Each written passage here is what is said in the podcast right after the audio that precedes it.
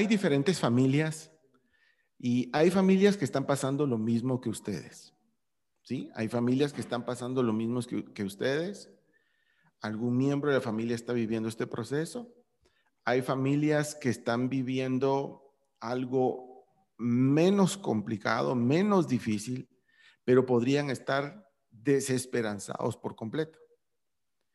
Y hay familias que van a entrar a esto. Y ahí es donde se necesitan esas palabras de lo que ustedes han vivido y por eso eran las preguntas de lo que ustedes han aprendido, de cuáles son los pensamientos que invaden y cómo poder eh, cambiar o vencer esos pensamientos, de los temores que se vienen, de esa incertidumbre de cómo vamos a vivir el otro año. Todo eso se vuelve muy valioso porque van a haber personas que van, están empezando este camino y ustedes ya recorrieron un camino. Y, el, que les, el, que alguien, ¿cómo lo digo? Que, que va a recorrer esto, que va a tener una historia muy similar, necesita de sus palabras, necesita de las palabras de Mariana, necesita de las palabras de una madre que ha estado todos estos días ahí y se necesita de todos en realidad, de todos de, los hermanos, de Mateo, de, de Juliana, todos ellos son claves. Además de eso, además de las familias que los necesitan escuchar, también es importante, los que no estamos en un proceso así, poder escuchar a gente que ha, ha vivido una experiencia de de familia, una, una batalla de familia, una batalla donde todos están para todos, una, una familia que ha persistido a pesar de, porque hay fricciones, porque hay momentos complicados, etcétera, etcétera, etcétera. Entonces yo creo, y, y, la verdad es de que más que esto yo lo tomo como un ensayo, porque seguramente sí se van a acercar, porque ahora entiendo que se acercaron canales de televisión a, a entrevistar a Mariana y eso es bueno. Y eso dice mucho. Ahora, quiero que piensen en algo y todavía no vamos a entrar al, al, centro, sino lo que queremos es conversar. Piensen en algo. Supónganse, porque ese día va a llegar, creo que así se dice la palabra cuando dice el doctor que Mariana ya entró en recesión. Remisión. o remisión, perdón, remisión. Ahora, piensen de ahí en adelante. ¿Qué va a pasar? ¿Qué va a pasar? O sea, ¿qué se va a hacer? ¿Cómo va a continuar esto? ¿Será que ese día que entre remisión también eh, ya, ya no va a haber alguien identificado?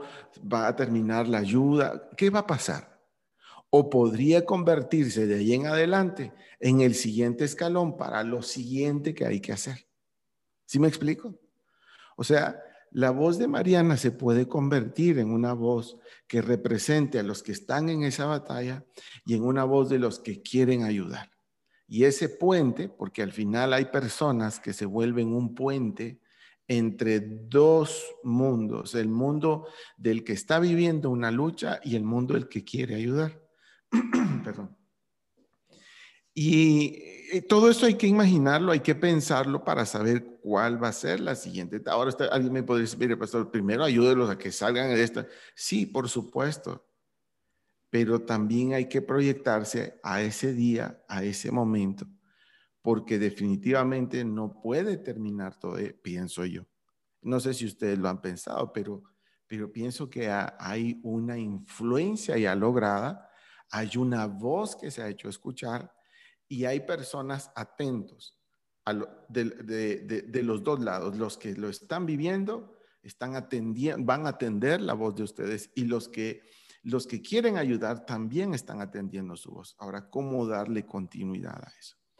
Que eso también vale la pena, no necesariamente lo, lo tienen que expresar ahora, si ya lo tienen sería fantástico, pero creo que la historia de ustedes es digna no solo de contarse, es digna, merece escribirse para que las letras sostengan la vida de los seres humanos, para que las letras fortalezcan a aquellos que pierden la esperanza, para que la historia venga a marcar una huella de aliento, de seguir adelante, de lucha, de no darse por vencidos.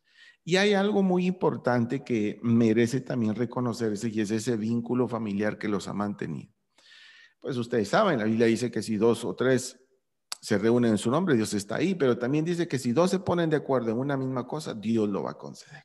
Y todo eso ha servido, ha sido importante, ha sido necesario, pero o sea, yo, yo, lo que le decía a Alejandro es, no es normal que de repente un cantante, o sea, para mí, para mí, ese es en mi mundo, no es, no es, normal que un cantante como Juanes de repente diga, voy a grabar un video y tal, y le mando un saludo, o un deportista, un futbolista, eh, todo, o sea, eh, como que, como que les, les a ver, como yo lo, lo, imagino así, como que les, les picaron el, el botón de la sensibilidad y dijeron, sí, yo también. Y, y, dirán, no la conocen o la conocen un poco, o la conocen por alguien, pero decidieron hacer eso.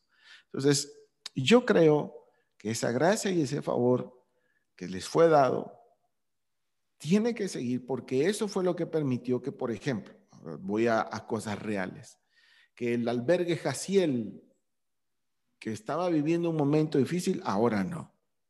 ¿Sí me explico? O sea, habían niños en un proceso y están las familias ahí con ellos. Y hay una persona que se llama Lionel que trata de, mantenerlos ahí, pero también tiene sus luchas. Pues de repente aparecen con un donativo maravilloso los niños felices. Eso deja una huella. Eso es hacer que nuestra historia trascienda. Eso hacer sacar de, de un momento difícil un, un, momento maravilloso para alguien más, porque regularmente en estos procesos solo se piensa en uno, ¿sí? Porque obviamente uno está viviendo el proceso, uno está en la lucha, pero no es común que a alguien viviendo un proceso así piense en los demás y logre algo para los demás. Por eso creo que esta historia es muy importante y muy valiosa. Yo, yo creo que esta, esta historia tiene subcapítulos porque cada uno de nosotros ha vivido la historia de manera diferente. Ha vivido el estrés, ha vivido la preocupación, ha vivido la relación con Dios de formas diferentes. Eh, desde que nos soltaron la noticia, pastor, eh, nosotros hicimos un plan de trabajo donde había varias personas involucradas. Primero, pues estábamos el núcleo familiar, que cada cual tenía una actividad que desarrollar y obviamente como nos conocemos también, pues eh, cumplimos 25 años de casado con Adriana esta semana. Eh, mm, y de alguna manera, gracias Pastor, conocemos las fortalezas y debilidades de cada uno, pues asignamos las tareas a quien pues tenía la facilidad para desarrollarlas. Entonces, eh, eso hizo que separáramos muchas de las funciones o actividades que teníamos que desarrollar. Por el otro lado, incorporamos a, varias personas, entre esos usted, eh, para que nos acompañaran a quién íbamos a escuchar, de dónde íbamos a escuchar y qué íbamos a escuchar. Filtramos mucho qué íbamos a oír. Entonces eso también fue parte del proceso muy intenso. Pero cada uno de nosotros, así como de nosotros, nuestros otros dos hijos, tiene una, una parte de la película. No todos estamos viendo o vemos lo mismo. Entonces, eh, yo creo que ese es un tema muy importante para, para poder compartir desde el lado de Adrián, pues Mariana que está haciendo la batalla directa, ella tiene sus emociones, tiene sus sentimientos, tiene sus, sus temores y tiene sus aflicciones. Eh, del lado de Adriana, que es la que eh, es el coach, y así fue el título que le pusimos, es la entrenadora, ella es la que la acompaña constantemente. Eh, parte de, lo que ha hecho Adriana en su vida con sus disciplinas deportivas está aplicada directamente a esto, la resiliencia, la determinación, la constancia, porque pues eso es lo que se requiere en una batalla de estas y no cuando quiere uno tirar la toalla, parar. Entonces Adriana ha estado acompañando a Mariana todo el tiempo desde que inició el proceso hasta la fecha en, el hospital, exámenes médicos, eh, resultados y todos los procesos que tiene que estar siempre del lado de, de Mariana. Y eso pues genera un, nivel de estrés diferente. Y a mí me ha tocado ver todo lo que es la parte, por llamarla así, logística. Eh, la adecuación eh, de los lugares, el traslado en avión, la ubicación en Houston y hacerlo remoto. Pues de alguna manera eso también, la parte, mm, tal vez Dios nos fue preparando para que cada uno de nosotros afrontara esto. El proceso con, con nuestra relación con Dios tampoco empezó a la misma, al mismo tiempo de los tres. Cada uno ha tenido un proceso con Dios, pero lo que sí tenemos claro es que Dios nos preparó para esto. Eso sí lo tenemos claro. No, no llegamos sin estar preparados y es ahí donde vemos el amor y la misericordia de Dios, que por muy difícil que ha sido este proceso, eh, no nos mandó sin, sin habernos habilitado o habernos preparado. Y adicionalmente, entrando en el proceso, nos sigue dando herramientas, nos sigue preparando, nos sigue dando el apoyo y el acompañamiento para todas las decisiones que se tienen que ir tomando, para todas las emociones que se van sintiendo. Entonces, no es solamente que nos haya preparado, sino que adicionalmente está con nosotros hoy en cada parte de este proceso y para cada parte que tenemos que enfrentar. Aprendimos a vivir un día a la vez, un solo día a la vez. Entonces, pues yo creo que ahí le puedo hacer un resumen antes de tal vez entrar, porque cada cual tiene una historia sobre el mismo tema, pero completamente diferente desde el ángulo donde cada uno lo vivió. Claro, claro. Yo creo que es clave lo que Alejo dice. Yo creo que Dios nos preparó con anticipación eh, a todos, a todos, a Mariana también, porque desde un año atrás a Mariana eh, le dio una palabra y la trajo de regreso a Guate. Le dio una palabra impresionante que nunca la entendimos hasta, hasta ese día, hasta el día del diagnóstico y pienso que Alejo también tuvo una preparación muy grande, al igual que nosotros, sus hermanos. O sea, yo creo que estábamos listos para, para pelear esta batalla. O sea, y, no solos, pues, o sea, pelearla con Dios, pero Él sí nos preparó a, todos para esto. Claro. Mariana. Pues como ya dijeron mis papás, yo también pienso que Dios pues nos preparó para esta batalla, pero también como dijo mi papá, cada quien tiene, lo ve diferente. O sea, yo veo una cosa cuando mi papá ve otra y así, entonces pues va a ser súper interesante oír cómo lo ve mi papá comparado a cómo lo veo yo y así. Sí, la verdad que sí. Bueno, entonces mire, tal vez lo primero que quiero que comencemos ahora es ¿Quiénes son los Valencia? Somos una familia que somos hijos de Dios. Esos somos los Valencia. Somos sus hijos amados, escogidos, bendecidos y somos sus hijos. Es, es simple, es una familia de cinco personas, Alejandro, Adriana, Juliana, Mateo y Mariana, que somos hijos de Dios. Ok, buenísimo. Y vamos a entrar de lleno entonces a el proceso que está viviendo actualmente la familia Valencia. ¿Cómo inicia y de qué se trata ese proceso que han estado viviendo como familia? Bueno, el proceso inicia el 20, alrededor del 21-22 de mayo, cuando a Mariana se siente mal y mandamos a hacer varios exámenes y el proceso, mm, el fin de semana, como el 23, nos dan el diagnóstico y dicen que Mariana tiene leucemia, eh, em, leucemia eh, de las células B. Entonces, eh, ese, ese momento empieza el, el, proceso. Primero nos dieron el diagnóstico Alejandro y a mí, un posible, posible diagnóstico. Y pues nosotros en ese momento lo que hicimos la verdad que los dos eh, fue entregárselo a Dios. Ahí mismo nos pusimos a orar los dos en el parqueadero del hospital y dijimos, bueno, si esta es la voluntad de Dios, la vamos a aceptar.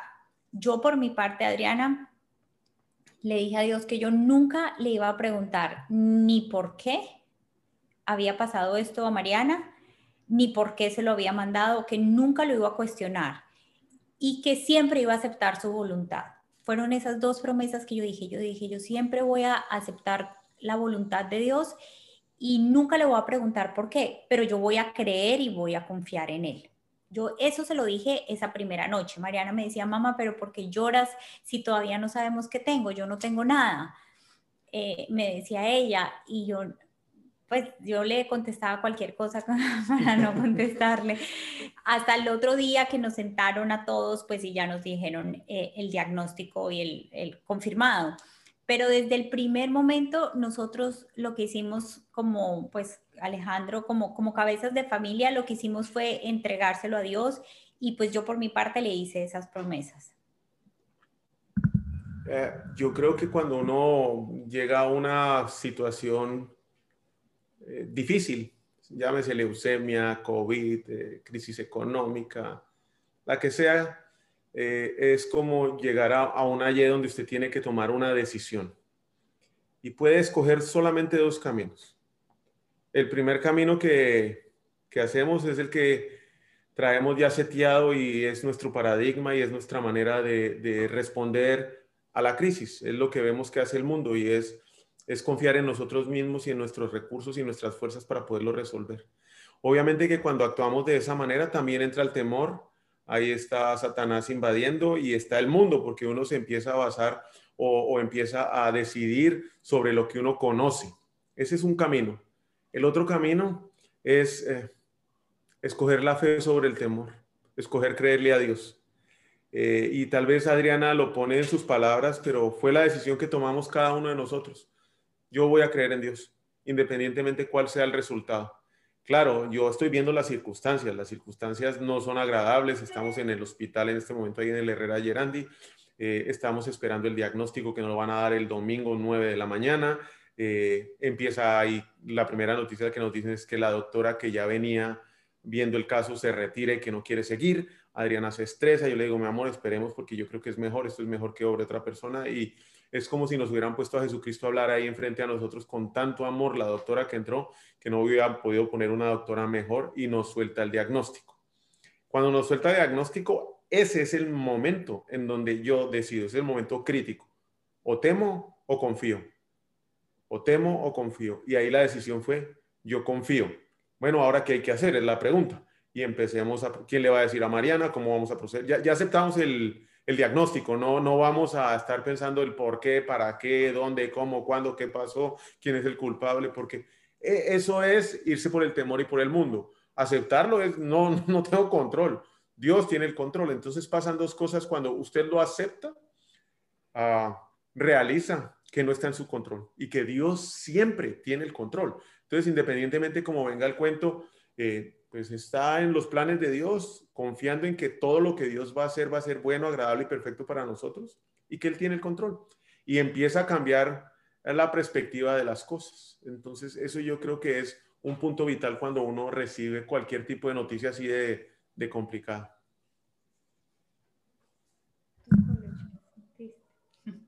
Pues, o sea, mis papás tuvieron como un proceso antes porque a ellos les dijeron antes, entonces pues lo único que yo sabía es que mi mamá se la pasaba llorando, llorando, llorando, y yo le decía, mamá, ¿qué tenés? Yo me siento bien, yo voy a estar bien, porque la verdad yo ya no sentía nada después de que me habían metido sangre y así.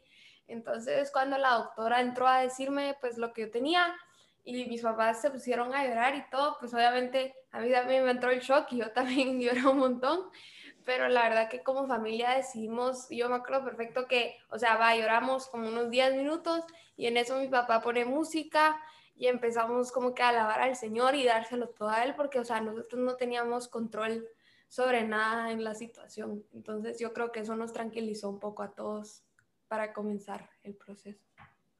Okay. Ahora, de esta parte me, me deja algo muy valioso y es lo que mencionaba Adriana las primeras palabras que uno declara al escuchar algo son claves.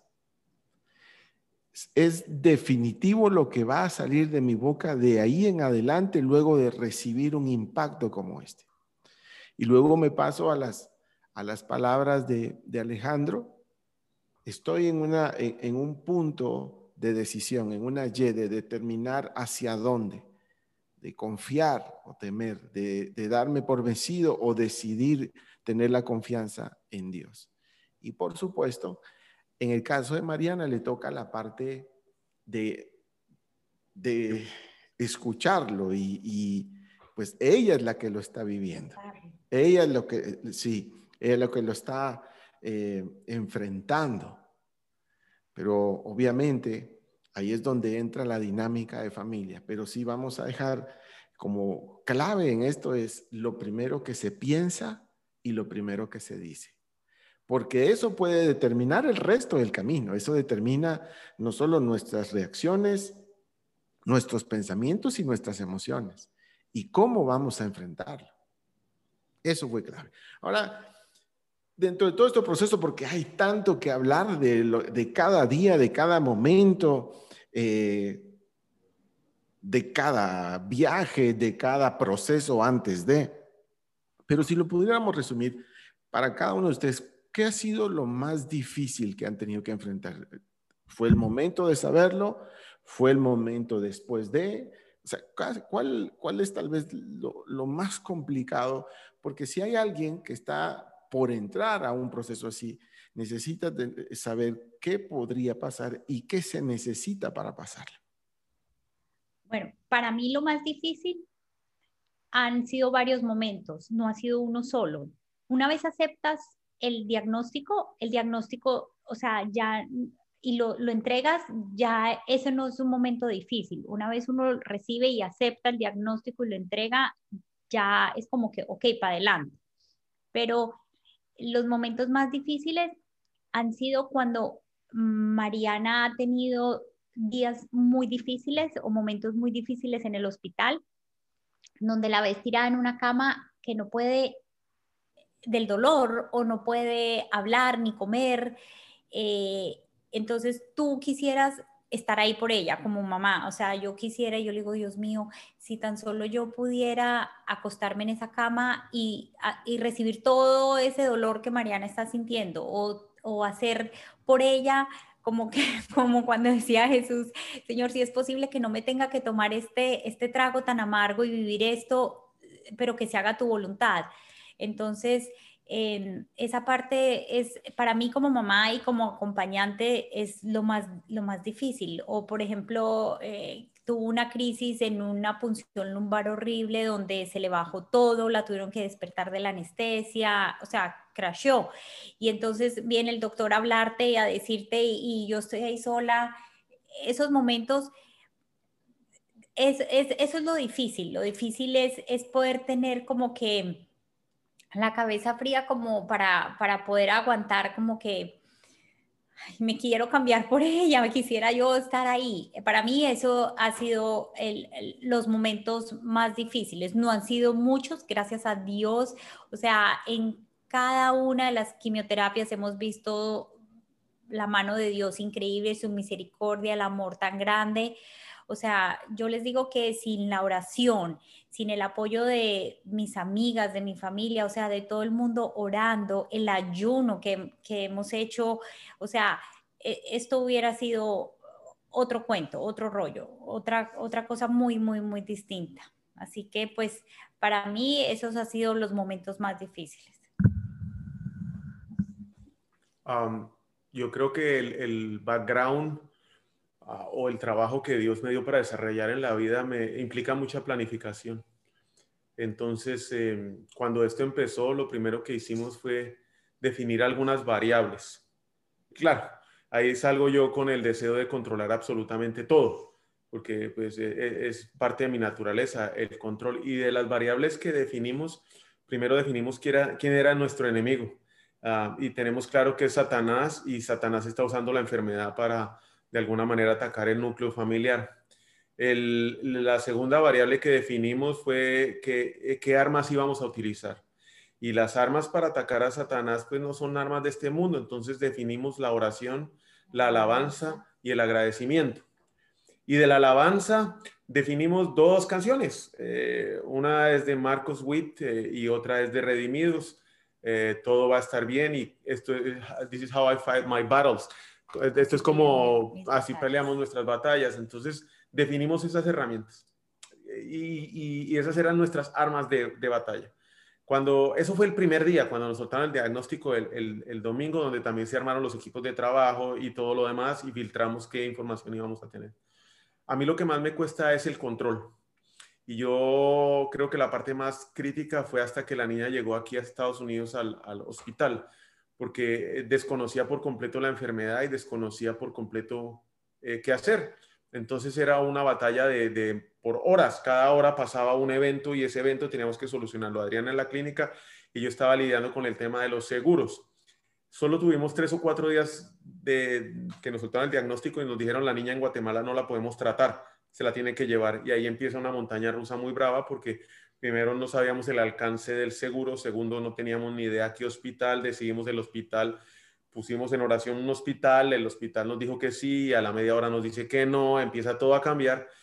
Y llegamos a dos momentos muy críticos en donde efectivamente, por más que yo quisiera, solo llegaba, podía mentir o manipular la situación, algo que sabía hacer muy bien en mi pasado.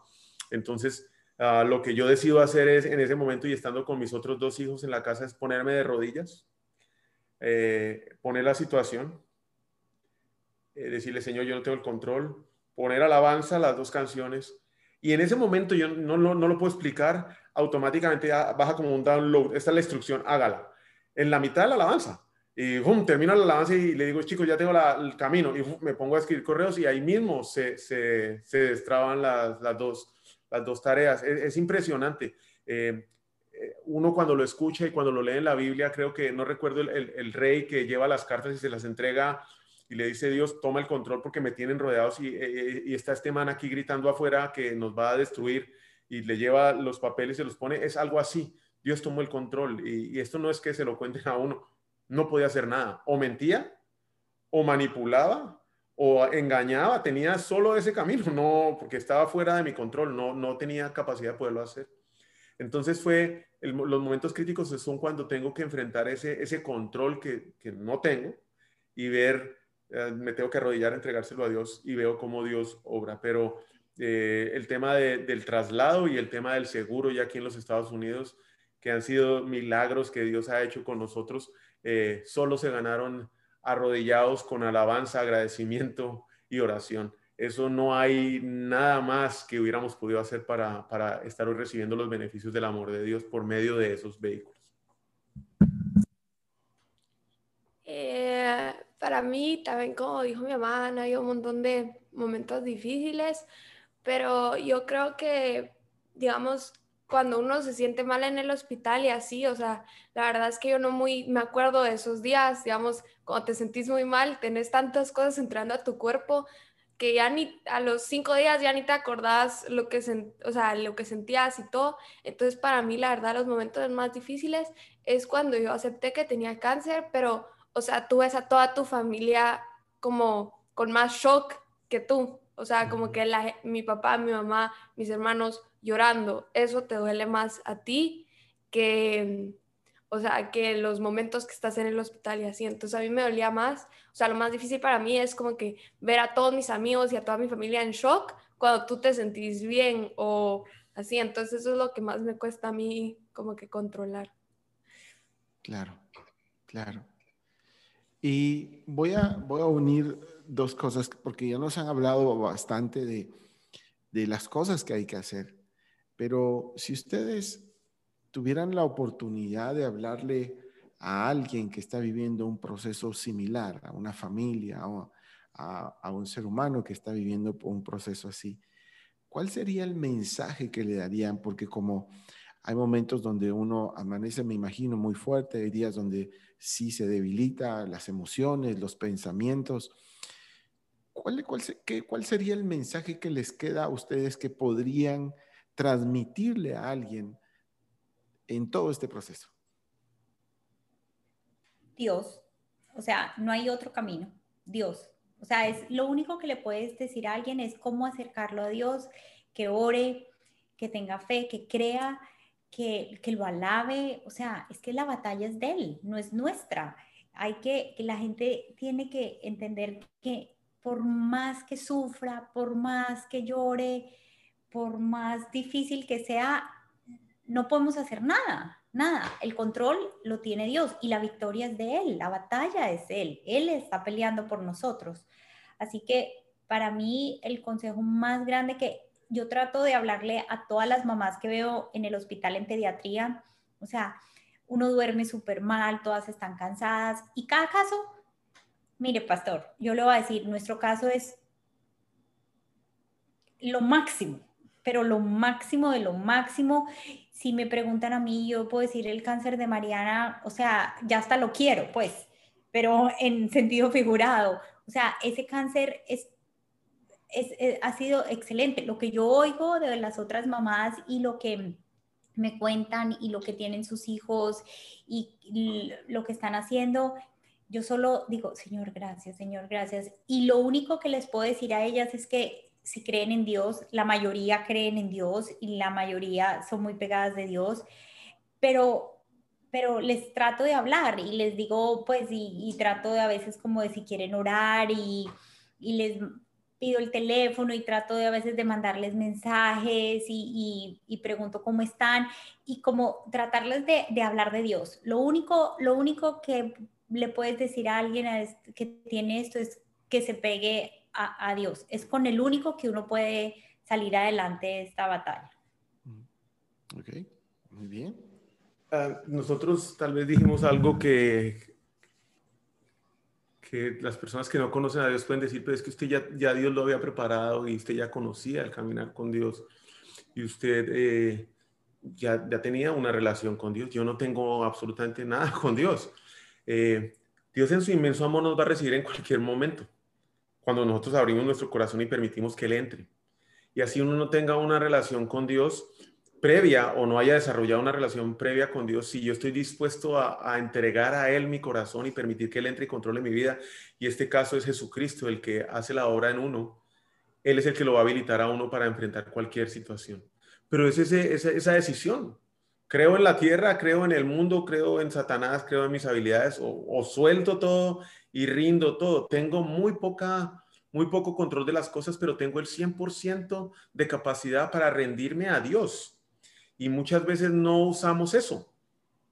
Creemos que es mejor controlar el medio por ciento del 100% que podemos que rendir el 100% de, de todo. Y yo creo que es mejor rendir el 100% de todo a quien corresponde. Y corresponde rendírselo a Jesucristo y entregárselo a Él para que Él entre y haga la obra en uno. Cuando uno dice que Él entre y haga la obra en uno, sí, Él le transforma el carácter, Él modifica y utiliza esa situación para transformarlo a uno. Pero adicionalmente también lo habilita para poderlo afrontar. Entonces, la gente eh, que hablamos, porque, uy, pastor, eso hablamos con un montón de personas también, me dicen, pero ¿cómo lo hace? Yo creo que dar ese paso, porque todos estamos a 60 centímetros de, llegar a la relación con Cristo y es caer de rodillas y hacer una oración y entregar nuestra vida a Él. Esa es la distancia que tenemos, pero es, es la distancia a veces infranqueable de hacerlo. ¿Por qué? Porque como estamos llenos de paradigmas, estamos, estamos llenos de, de una programación que hemos desarrollado, en mi caso 50 años o 48, que fue que decidí entregar mi vida a Cristo, entregar eso cuesta. Y es, vuelve a ser el, control. Entre más eh, control podemos llegar a tener, eh, porque hemos sido exitosos en una área que creemos que eso es éxito, ¿no? O en el área económica, en el área de las relaciones, o en el área de los deportes, o el que sea, soltar eso cuesta, soltar esa, ese control eh, cuesta, pero es es sencillamente rendirse al 100% y decirle, Señor, tú tienes el control. Tenga o yo no relación con Él, si yo permito que Dios entre y haga su transformación en mi corazón, Él me va a habilitar para enfrentar lo que sea, leucemia, cáncer, eh, situaciones, con, lo que sea, pastor, COVID, lo que sea. Y, y, además los problemas no vienen solo, ¿no? Vienen en combinación, problema económico, COVID y cáncer. O sea, generalmente los, los Satanás eh, sabe que, que, no puede mandar un problema a la vez, tiene que mandar varios, son, son miedosos, entonces vienen los problemas a la vez para que usted eh, efectivamente se dé cuenta que solo no puede, que tiene que ser a través de, Dios Todopoderoso, quien es el que tiene el control. Hay que ser muy, pero muy pacientes, muy pacientes en esto, pastor, muy pacientes y entender que este proceso que vivimos hoy no es el final de la historia, que no sabemos nosotros y que no podemos ser los campeones mundiales de salto, porque ese es el otro error que cometemos mucho. Nos volvemos campeones mundiales de salto a conclusiones. Entonces, con una circunstancia de hoy, que no tenemos el control y vemos las circunstancias, automáticamente estamos concluyendo algo. Cuando es ser paciente y permitir y entender que no es el final de la historia, sino que Dios, volvemos al principio, está en control y esa es nuestra fe la que nos permite creer. Entonces ahí le amarro tal vez los cuatro puntos que, que creo que a nosotros nos han ayudado muchísimo.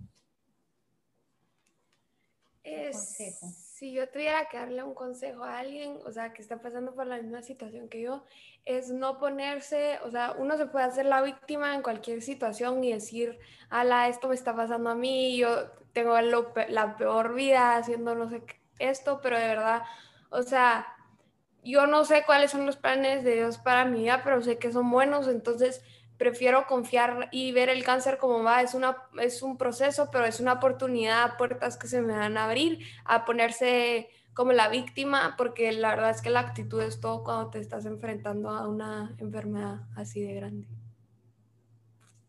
La actitud lo es todo. Yo creo que ese es, me quedo con, esa parte tan valiosa. La actitud lo es todo. Y, y poderte oír tan entera eh, nos estás dando un mensaje también, porque las cosas no solo se deben de leer por lo que uno escucha, eh, sino cómo se dice, ¿verdad? Las palabras tienen mucho poder, pero eh, la expresión de la persona es clave en medio de todo esto.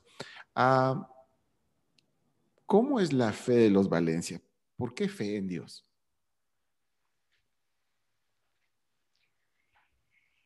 ¿Por qué la fe de Dios?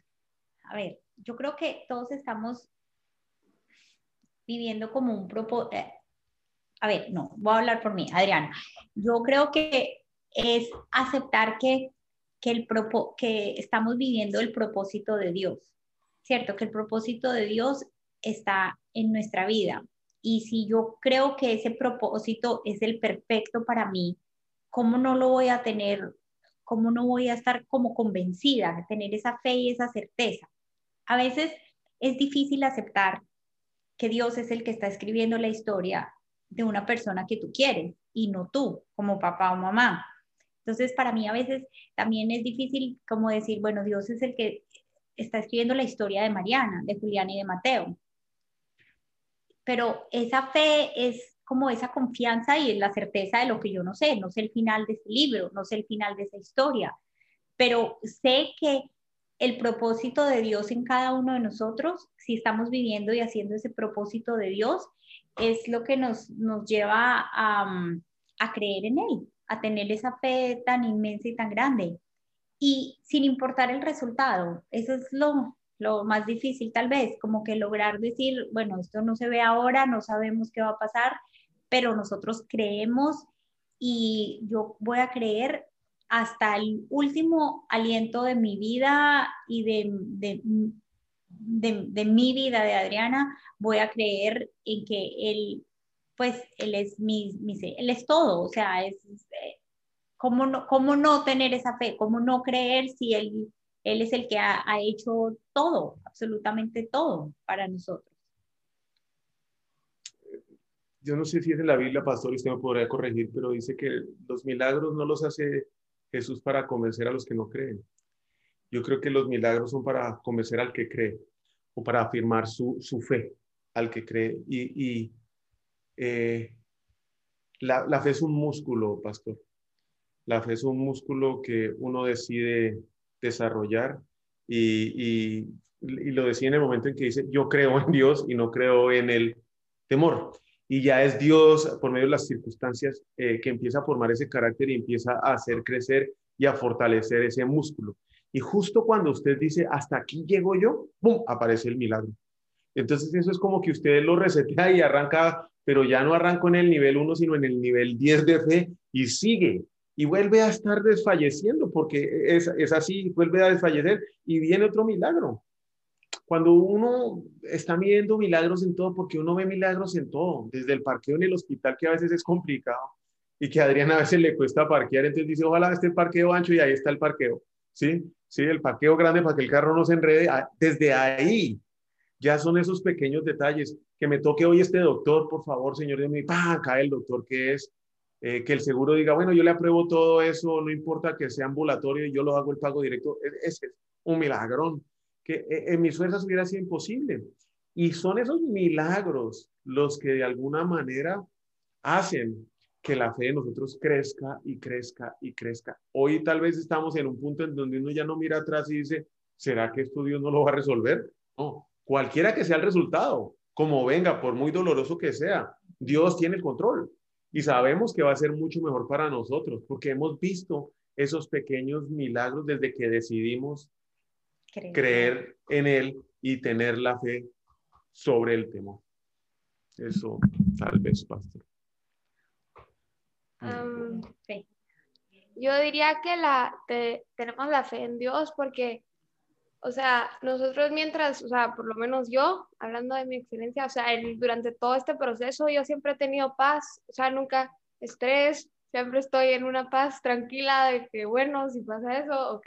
Obviamente me enojo si me toca esperar más o si tengo que hacer otra cosa, pero es una paz así y yo siento que, o sea, antes o tal vez, sí, antes yo me enfrentaba a un problema o algo así, eh, vivía enojada, vivía estresada, vivía porque no sabía cómo manejarlo, pero solo es prueba de que si estás con Dios, si crees en Dios, vas a vivir en una paz tranquila hasta cuando te enfrentas a los problemas más difíciles que hay, que se pueden hacer, que como es el cáncer en esta situación. Fantástico. Es increíble cómo habla, ¿verdad? Por último, uh, sé que nace de todo esto una fundación. ¿Y qué nos pueden decir qué ha logrado todo esto? Porque eh, esto detonó el poder ayudar a muchas personas y, yo creo que sí es importante que se conozca qué ha pasado, qué han logrado, quiénes se han beneficiado de esto. Eso es muy importante. Aquí sí le vamos a dar todo el crédito al jefe cabeza de hogar, porque la verdad que él es el que ha hecho todo este trabajo tan, tan lindo y de verdad ha sido lo, lo, mejor que ha salido de todo esto, es poder ayudar a tanta gente. Y fue Alejo con, con Juliana, nuestra hija, y unas amigas de ella, así que...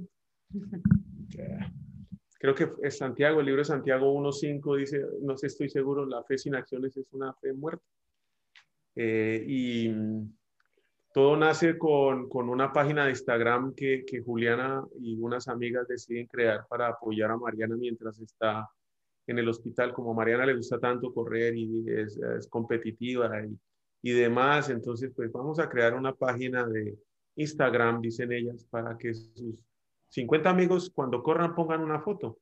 Pero fue el primer día 50, el segundo fueron 500, el, el video de una cantante, Carol G, después Sebastián Yatra, y eso empezó a coger una, una velocidad tremenda. Todo empezó el día que la niña llega a Estados Unidos aquí, porque ese fue el camino de cómo se empezó a recibir la ayuda y, cómo se empezó a dirigir la ayuda.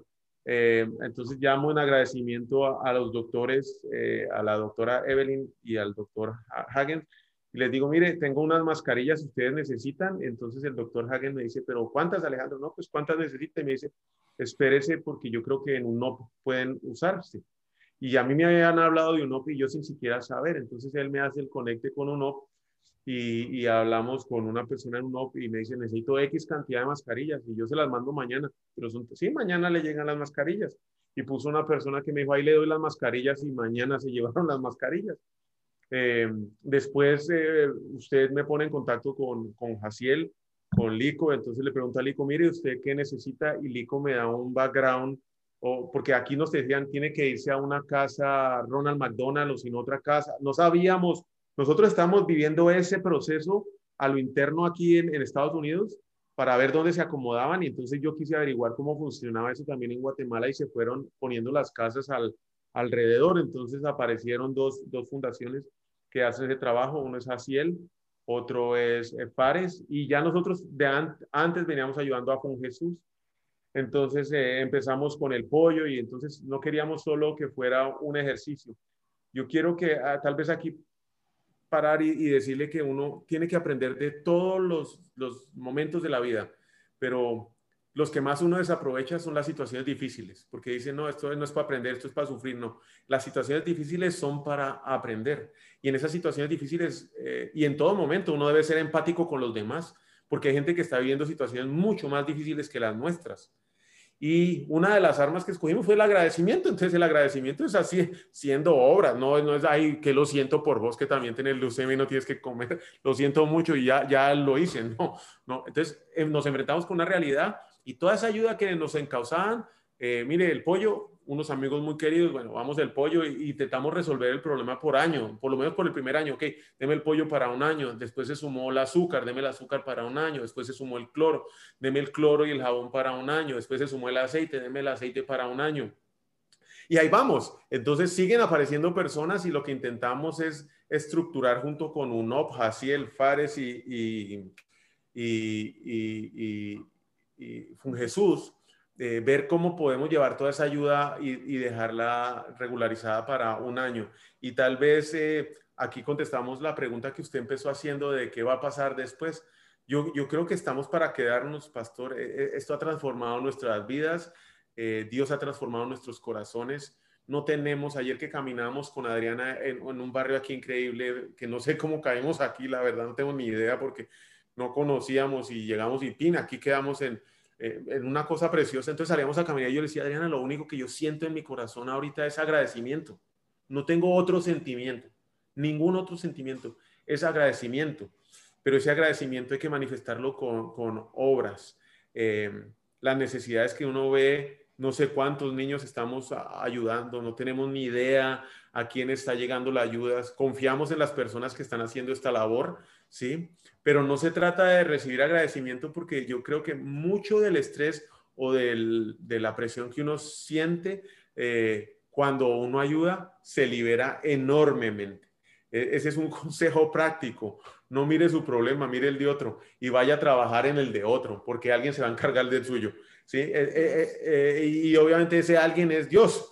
Entonces usted preocúpese en las cosas del mundo que Dios se preocupará, preocúpese por las cosas de Dios que Dios se preocupará por las suyas. Y ese principio es aplicado ayudando a aquellos que necesitan más que usted. No importa la situación que uno tenga, ni ese, esto no es económico, esto no es de enfermedad, no importa, siempre estamos en capacidad de ayudar a alguien más. Y no, no con una palabra de aliento, no digo que no sea malo, con una acción, con un mercado, con una Coca-Cola, con una sonrisa, eh, atendiendo a la, enfermera o al, muchacho de la gasolinera o al que sea, al mesero que nos atiende, eh, una sonrisa, dándole las gracias, llamándolo por su nombre. Eh, son cosas que hace que la gente diga, uy, este está reconociendo que yo estoy, que existo y que y aquí estoy. Y de ahí parte dar las gracias siempre, no una vez gracias la Coca-Cola, gracias la otra vez el tenedor, gracias por el plato. Siempre dar las gracias y manifestar ese agradecimiento, porque no lo hacemos por las personas, lo hacemos para Dios. Nosotros todo lo que hacemos lo hacemos para agradar a Dios.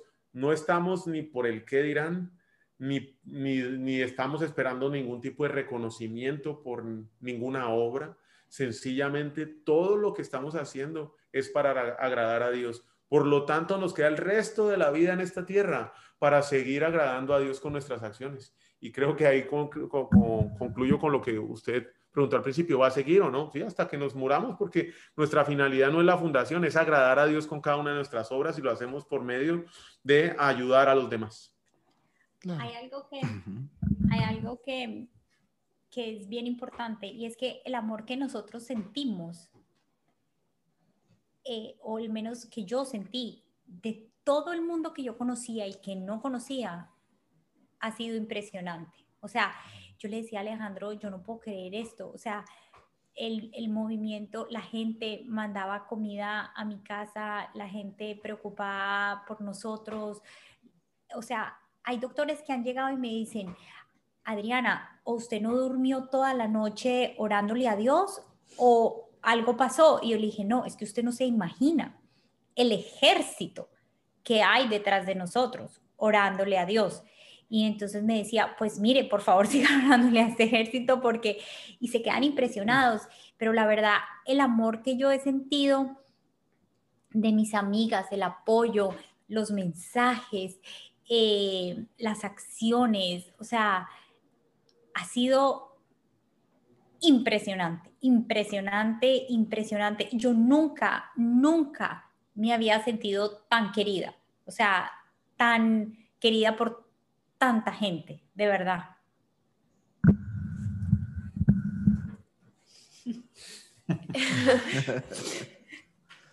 Eh, como yo dije antes, o sea, que mi, o sea, que mi mensaje fuera a las personas que se están enfrentando a esto es que no se hicieran la víctima, porque la verdad es que siempre hay alguien que está en una situación mucho más difícil que la tuya, aunque no parezca, y da más fuerzas ayudar a la otra gente que ayudarte a ti mismo, porque en verdad no puedes hacer nada para cambiar tu situación, entonces mejor usar todo lo que tú tenés para ayudar a alguien más en, tu, en su problema y como dijo mi papá, Dios se va a encargar del tuyo. Entonces. Bien, buenísimo. Pues eh, esas son todas las preguntas. No sé si alguien quiera responder quiénes no son los Valencia. Esta pregunta a veces la hago porque a veces, pues obviamente la mayoría de veces sabemos quién sí somos, pero también a veces necesitamos saber quién no somos, porque esa definición nos va a ayudar a nunca permitirnos recorrer ese camino del el, cual no queremos ser, el cual no queremos recorrer. Entonces, no sé si alguien quiera responder esa, pero ya este es un, extra y eh, terminamos, ¿no? Yo creo que nosotros mismos tenemos, y en hablo por mí, de, mi, forma de ser, tengo muchas cosas aunque que no quiero ser, ¿sí? Que no, que no quiero ser. Ah, y sé que hay muchas cosas que yo era que hoy no soy, que tampoco quiero volver a ser. Eh, por lo tanto, el único ejemplo que yo quiero seguir, el único ejemplo que yo quiero seguir es Jesucristo. Y le pido a Dios que cada día nos ayude a ser mucho más parecidos a Jesús. Es un trabajo de todos los días. Por ahí estaba leyendo esta mañana que, que con el bautismo pensamos que habíamos matado al viejo hombre, pero ese berraco sabía nadar y todos los días vuelve y sale. Entonces es levantarse en la mañana y aplastarlo, porque ahí está. Entonces, ese viejo hombre siempre va a estar. Y es tener esa claridad de que ahí está conmigo. ¿A quién voy a alimentar? Uno ha oído la historia y lo llevo adentro. ¿Alimento al bueno o alimento al malo? ¿A, qué decido yo alimentar? Porque ese hombre, por más que yo lo haya ahogado en el bautismo, haya recibido a Jesucristo, está en mi naturaleza y todos los días se despierta junto conmigo en la mañana. ¿A quién alimento yo? ¿Cuál es mi ejemplo? ¿A quién yo quiero seguir? ¿Quién me va a moldear?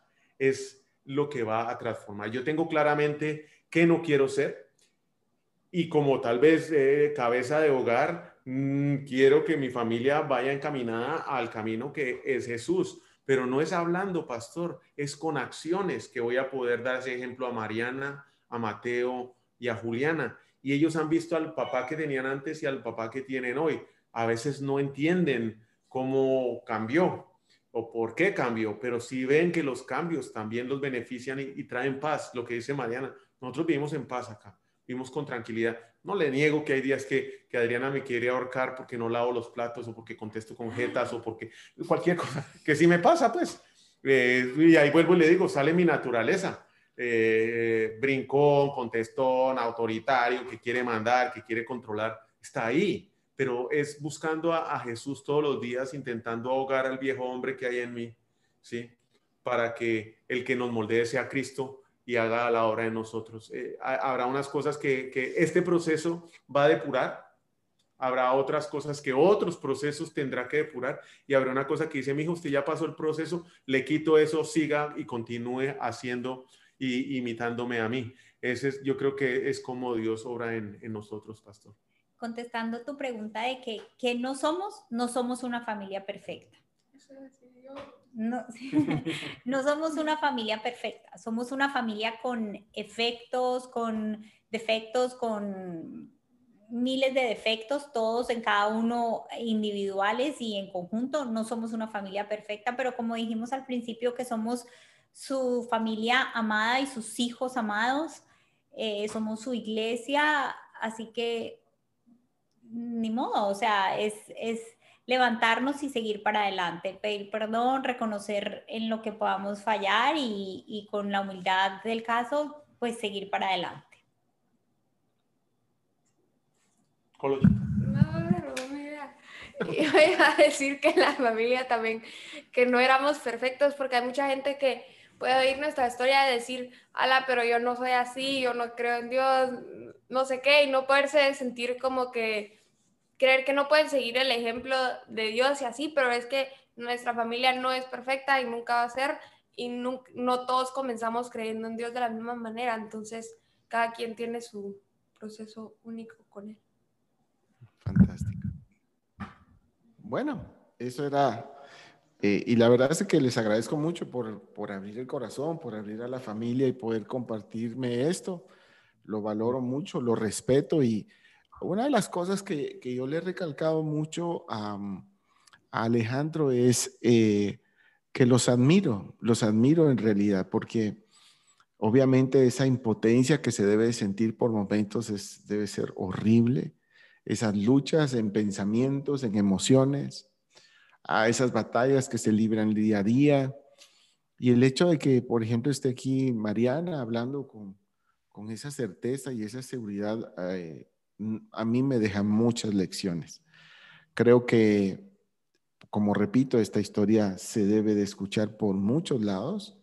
Hay familias que la necesitan, hay familias que necesitan una referencia para decir, sí, esto tenemos que hacer y esto no tenemos que, permitir o esto no vamos a hacer.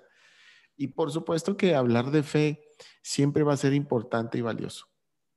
Eso nos, nos deja un camino a seguir. De nuevo me quedo con las palabras de qué voy a decir a nada más escuchar la noticia. Estoy en una bifurcación.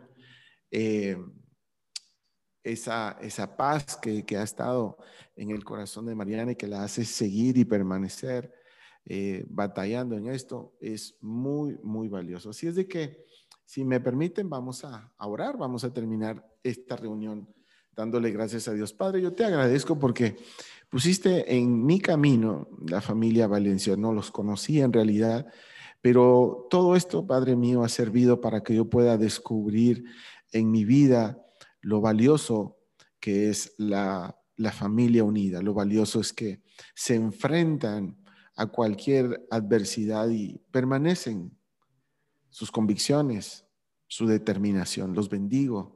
Y de verdad te agradezco, Padre mío, porque eh, nos enseñan muchas cosas. Nos, nos hacen recapacitar sobre las cosas que son valiosas en la vida. Los bendigo, bendigo, Señora Mariana, y te pido que tu espíritu esté con ella siempre. Te pido que tu presencia la visite de día y de noche. Estamos creyendo por su milagro, estamos creyendo por su sanidad, estamos creyendo por la restauración plena y completa de cada célula de su organismo. Sé que estás con ellos, sé que nunca los has dejado. Y sé, Padre mío, que también eh, todo esto ha servido para que personas que incluso ellos no conocen reciban algo tan maravilloso, eh, esas, esas donaciones, esa ayuda y esas palabras, Señor, que nos desafían a ser valientes en medio de la adversidad. Los bendigo y ha sido, Padre mío, un regalo del cielo haberlos encontrado aquí en la tierra y poder escuchar sus palabras. En el nombre de Jesús. Amén.